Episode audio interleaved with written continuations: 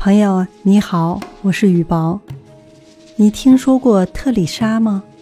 她曾被誉为改变世界的十三位伟大女性之一。她曾获得1979年诺贝尔和平奖。她长期在印度从事人道主义的工作。有一天黄昏的时候。他在路边发现一个饥饿的流浪儿，特丽莎身无分文，就领着流浪儿沿街乞讨。来到一个面包铺前，他对老板说：“先生，您能给这位可怜的孩子一块面包吗？”老板瞪了他一眼，呸的一声，朝他吐了一口唾沫。